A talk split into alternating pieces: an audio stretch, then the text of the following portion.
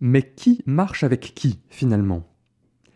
Si Tobit et son fils Toby sont des justes, des hommes proches de Dieu qui observent sa loi, alors sûrement ils connaissent cette parole du prophète Michée.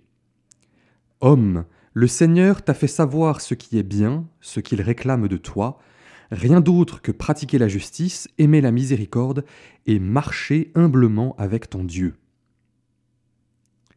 Quant à pratiquer la justice et accomplir des œuvres de miséricorde, c'est une affaire de famille, et l'ange loue suffisamment le Père et le Fils pour cela.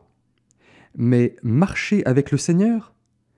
Sûrement ils se sont efforcés de le faire, mais par ce discours de l'ange, il leur est révélé qu'en réalité c'était plutôt Dieu qui marchait avec eux. Ce n'est pas tout à fait pareil. Si nous marchons avec Dieu, nous nous efforçons de le suivre, et pouvons volontiers rester passifs, puisque nous n'avons pas à choisir de direction.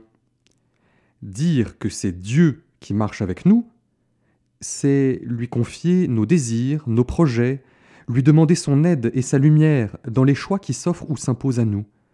C'est être acteur de sa vie, tout en remettant à Dieu tout ce qui fait notre vie.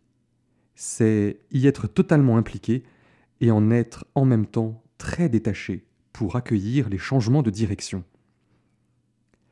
L'ange ne dit pas autre chose quand il révèle à Tobit et Tobie qu'il se tenait lui-même en prière au ciel pour porter devant le Seigneur les actes de l'un et de l'autre, quand il sauvait la vie de Tobie devant le danger, ou qu'il lui indiquait la route du mariage avec Sarah.